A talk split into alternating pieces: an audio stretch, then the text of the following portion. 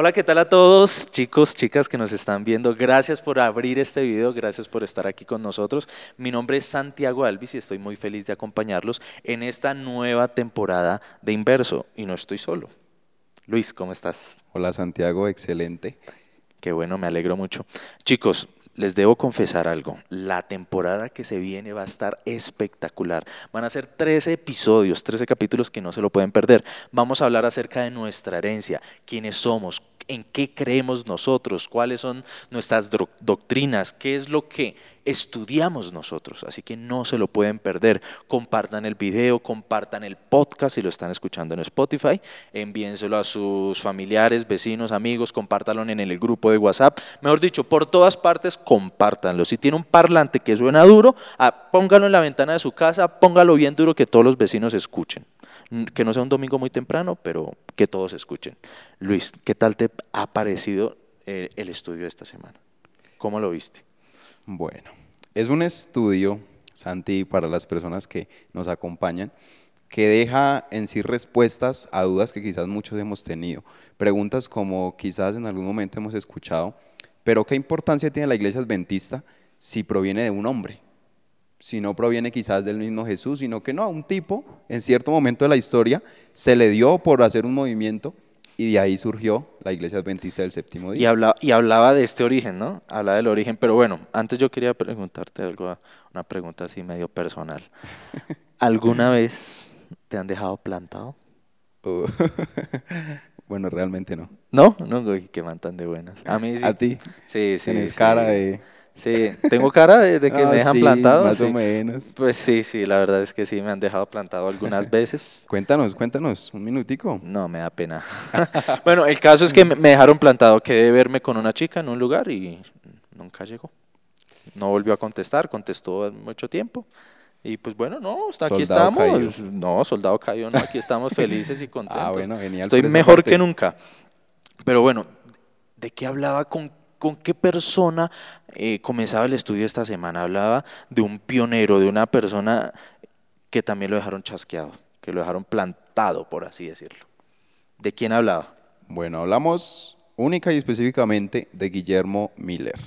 Fue un hombre que nació en el año 1782, que, bueno, en ese momento de su vida se alejó un poco del cristianismo, se volvió deísta, y por el estudio personal de él, por un estudio profundo, llegó a conocer nuevamente el mensaje, llegó a profundizarlo, a tal, a tal caso, o sea, llegó a un momento donde durante 25 años dijo, este mensaje es el que es, y durante 15 años después de que ya entendió que Jesús venía por segunda vez, comenzó a estudiar más las conclusiones que tenían.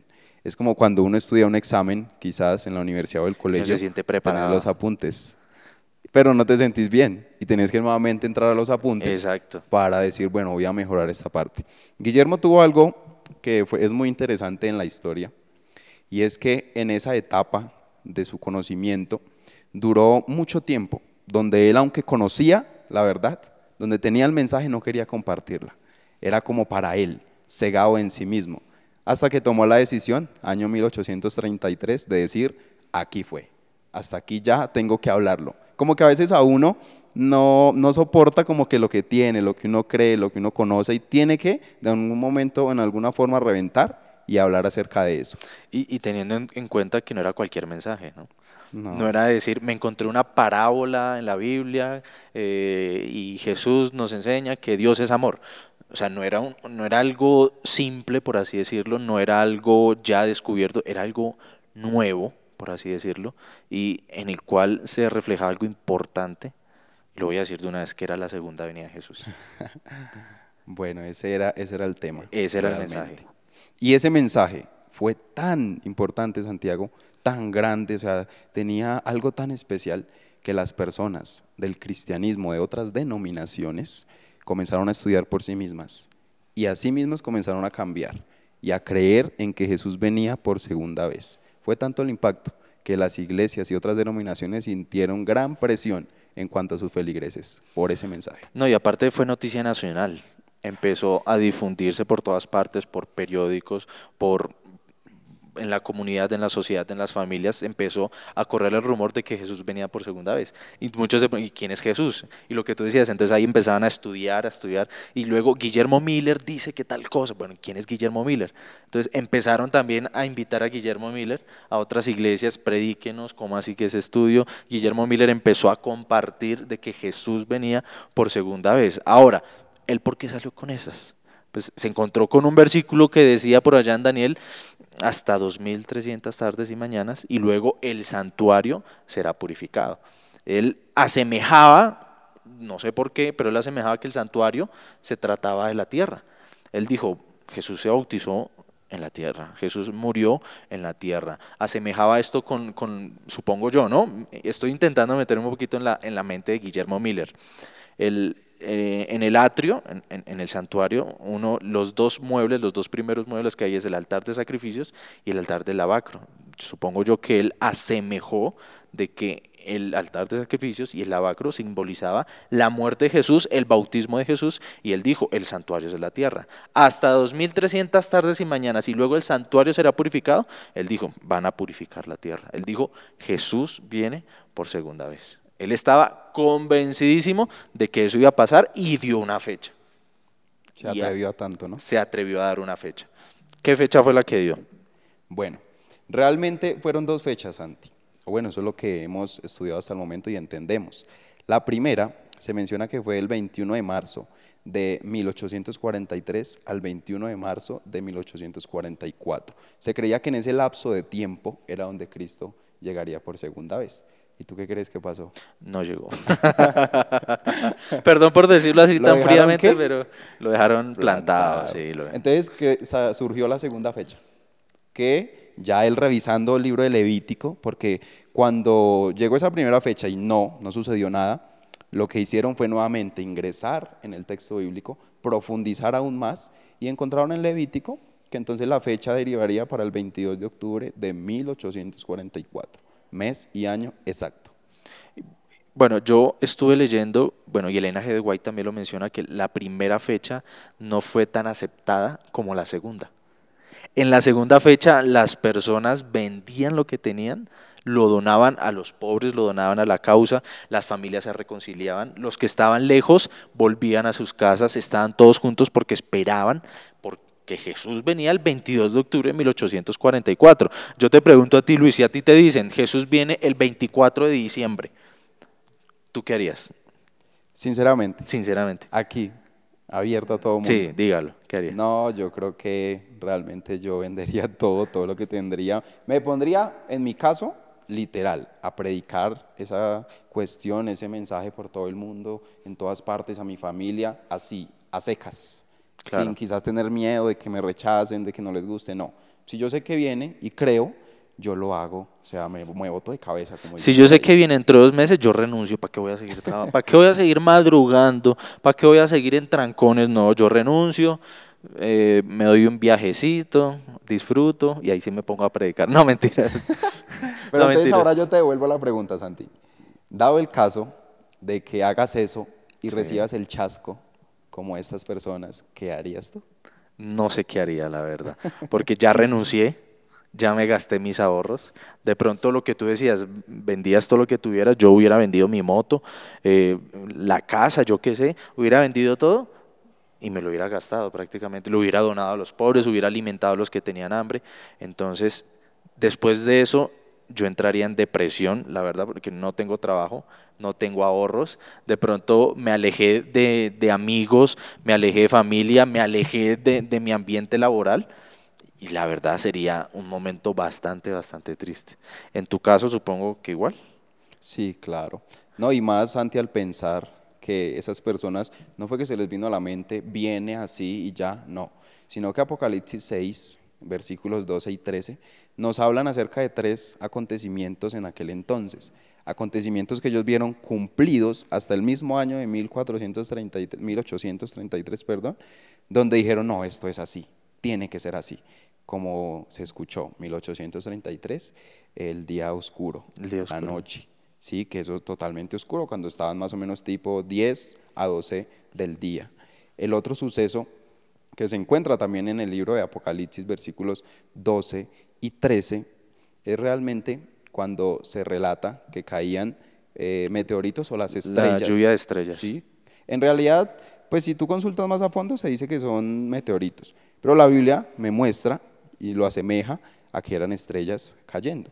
Entonces, esos sucesos hicieron que ellos dijeran, no, vamos por el lugar correcto. Y que son Este es. sucesos que incluso ahora son recordados por sucesos importantes dentro de la historia humana o acontecimientos humanos. Y el terremoto De Lisboa. de Lisboa. Un terremoto, mejor dicho, Fatal. fatal, exacto.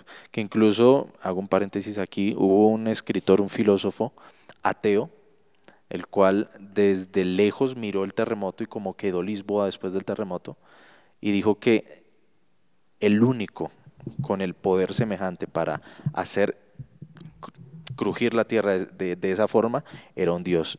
Y, él- y ese filósofo reconoció con ese terremoto de que existía un Dios. Entonces, estas, lo que tú decías, estas personas no lo decían por un invento cualquiera, no lo decían, es que me dijeron, no, es que ellos leían y decían hasta 2300 tardes y mañanas el santuario será purificado. Hacían las cuentas y les daba esa fecha. daba. Ellos decían, Jesús viene, Jesús viene. Entonces, pues, qué pesar por ellos porque quedaron chasqueados. ¿Qué hacer después del chasco? Es que eso es lo que yo me pregunto. O sea, ¿qué hicieron ellos? Yo hubiera- lo que yo te digo, yo entro en depresión, entro en angustia, ve- vendí todo lo que tenía, dejé mi trabajo, dejé todo. Y, y entonces yo me pregunto, ¿por qué Dios permitió que Guillermo Miller se hubiera equivocado así? ¿Por qué no le avisó, oye, Guillermo Miller, lo que pasa es que te estás equivocando en esto? O sea, no, o bueno, no sé si le habrá avisado o no. Y lo que hablábamos ahorita, bueno, antes de empezar a grabar, lo mencionábamos. O sea, en la Biblia dice que nadie sabe ni el día ni la hora. Guillermo Miller leyó varias veces la Biblia y ¿qué pasó con ese versículo? Hmm, ¿Será que no lo leyó? ¿O no lo entendió de la manera correcta? O no lo entendió. Porque o lo sabes pasó que ese versículo, Santi, está literalmente como a 15, 16 versículos antes del tema central que él tomó. O sea, para que no lo leyera, tuvo que ser algo muy extraño. O no sabemos qué pasó. No sabemos qué pasó, la verdad. De pronto en ese entonces la esposa vino y lo desconcentró cuando estaba estudiando. Algo pasó ahí. Pero, ¿por qué Dios permitió eso? ¿Será que Dios tenía algo un poquito preparado? Quería dar una enseñanza para los que venían en el futuro.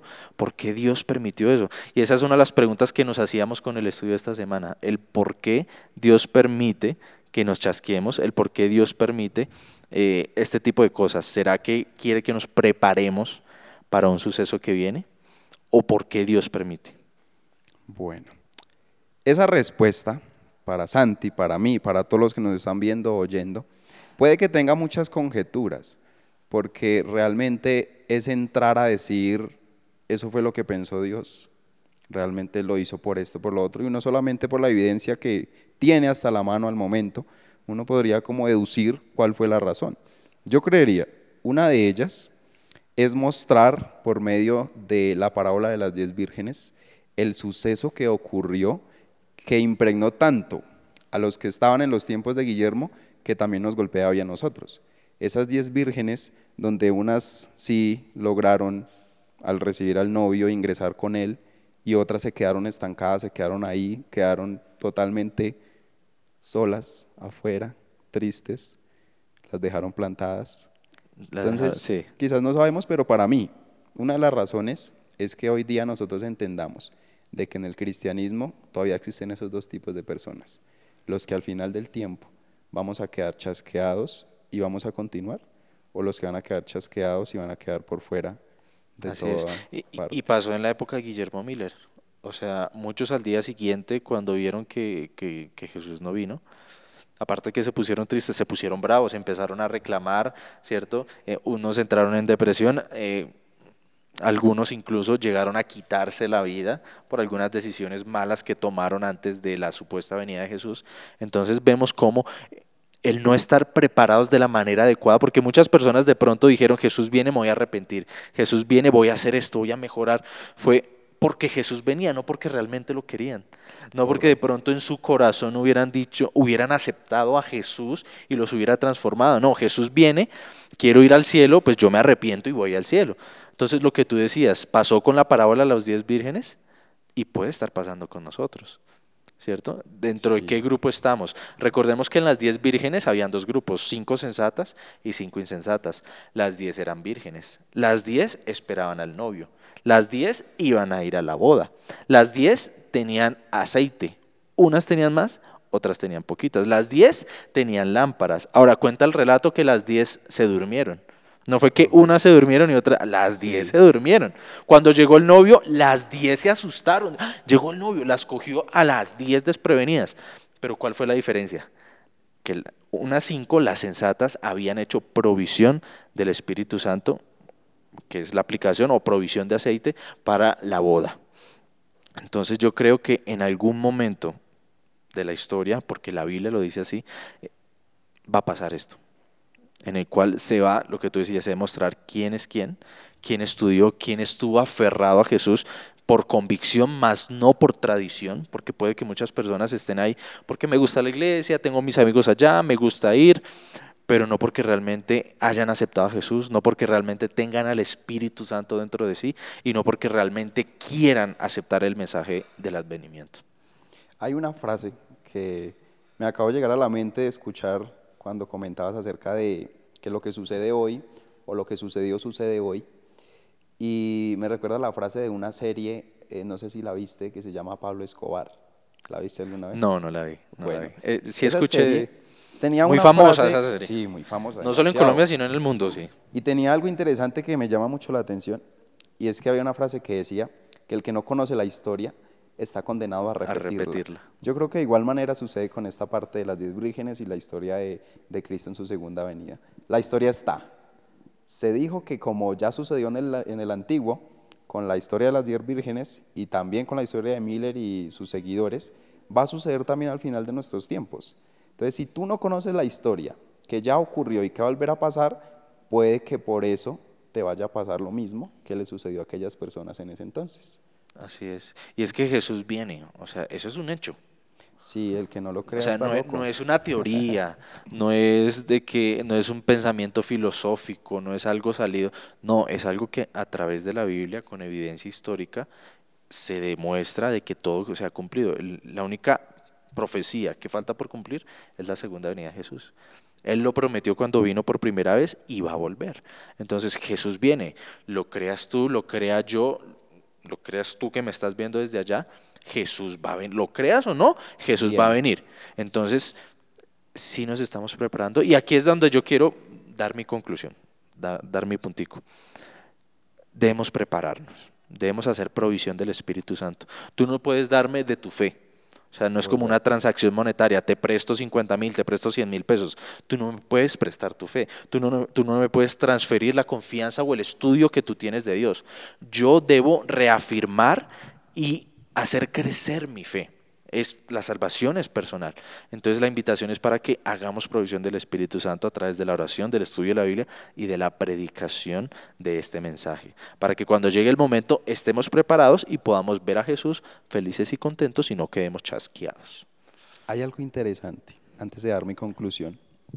Estuve por ahí mirando y realmente el gran pregón que sucedió con Guillermo Miller ocurrió en Estados Unidos de Norteamérica. Fue el epicentro, fue donde el cristianismo o el adventismo creció de manera abrupta. Pero desde 1999 más o menos, Estados Unidos ha venido bajando en cantidad de adventistas. Actualmente, hoy, 2023, es el quinto país con más adventistas. De ser el primero, ha venido en decadencia. ¿Y por qué? Si fue el lugar donde comenzó, fue el lugar donde tuvo auge y hoy día está bajando y cada vez baja más.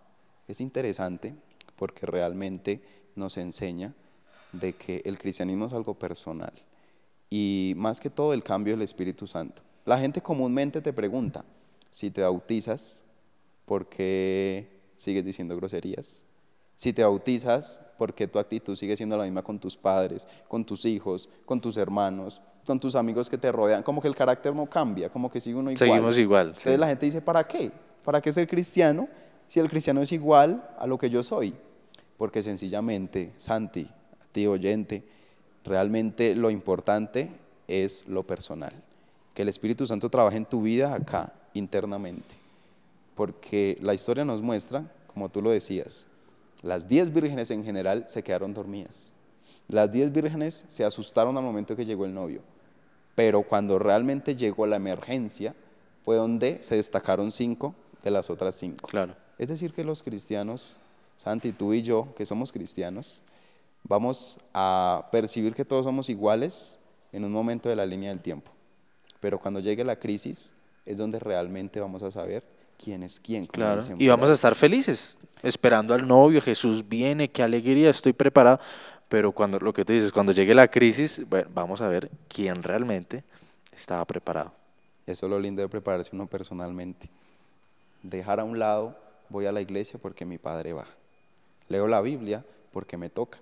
La historia dice que todos leían la Biblia, Claro. que todos conocían, pero no se dejaban cambiar por el Espíritu Santo. Quizás tú y yo en este momento no nos hemos dejado cambiar por el Espíritu Santo.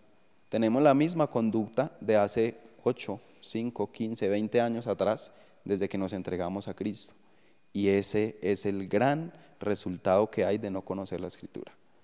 Saber a profundidad de que las diez vírgenes nos enseñan que hay que estudiar a diario, que hay que leer, que hay que ser amoroso con los demás, pero que el Espíritu Santo es el único que realmente nos transforma.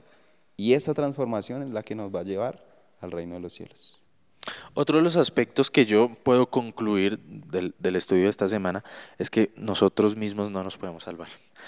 Guillermo Miller con su estudio creyó mucho en su estudio, se basó mucho en su estudio, en los números, en los cálculos que sacaba, la, la gente de ese entonces en lo que creía, en lo que le decían y creían que se podían salvar por eso, por lo que estudian, pero el que realmente salva es Jesús.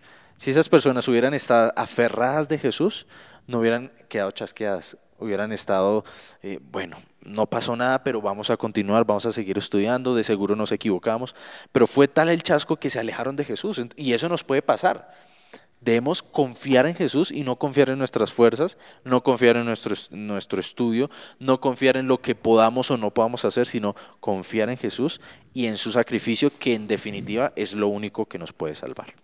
y destacando de que, pues, aunque se recibió el mensaje por medio de Guillermo Miller, fue usado por Dios, no siendo pastor, siendo un simple granjero, pero que hay que tener humildad en el caso que estés. O sea, donde estés, en cualquier circunstancia, profesión o puesto que tengas, tener humildad al acercarte a las escrituras, para quizás no enredarte en tu propio conocimiento y declarar, no, esto es así porque yo lo entendí, porque quizás a veces eso nos juega una mala jugada. Entonces recordar que acercarnos a Jesús es personal, pero también es con humildad. No Así debemos es. olvidarla. Con humildad y hacer provisión del Espíritu Santo. Sí, que eso no lo robarle la de los otros. Con estudio, estar preparados, esperar todo el momento la venida de Jesús y añorar ese pronto regreso. Esa es la invitación que le hacemos a ustedes, chicos, los que nos están viendo. Compartan este, este video, compartan este capítulo y que Jesús sea el centro de nuestra esperanza, que sea el centro de nuestra vida y que podamos esperarlo así como las diez vírgenes, pero no solamente como las diez vírgenes, sino como las cinco sensatas. Ok, muchas gracias por el tiempo que han prestado para observar este mensaje. Realmente ha sido un gusto compartirlo con ustedes. Gracias por el tiempo que has tomado para compartir conmigo. A ti, Luis. Y han sido grandes aplicaciones. Así no es. lo dejen allá en la basura, tómenlo para sus vidas en lo personal y llévenlo a la práctica, porque Jesús viene qué? Por pronto. vez. Así es, viene pronto. Nos vemos.